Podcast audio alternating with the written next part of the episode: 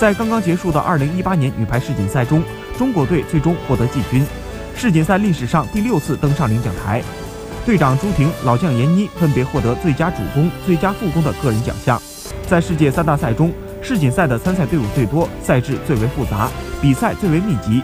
无论夺冠与否，对于每支球队都是极大的考验。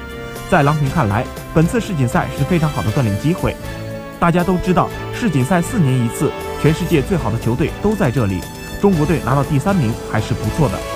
主帅郎平对球队的发挥感到满意，他表示，世锦赛只是新周期的开始，我们的终极目标是二零二零东京奥运会。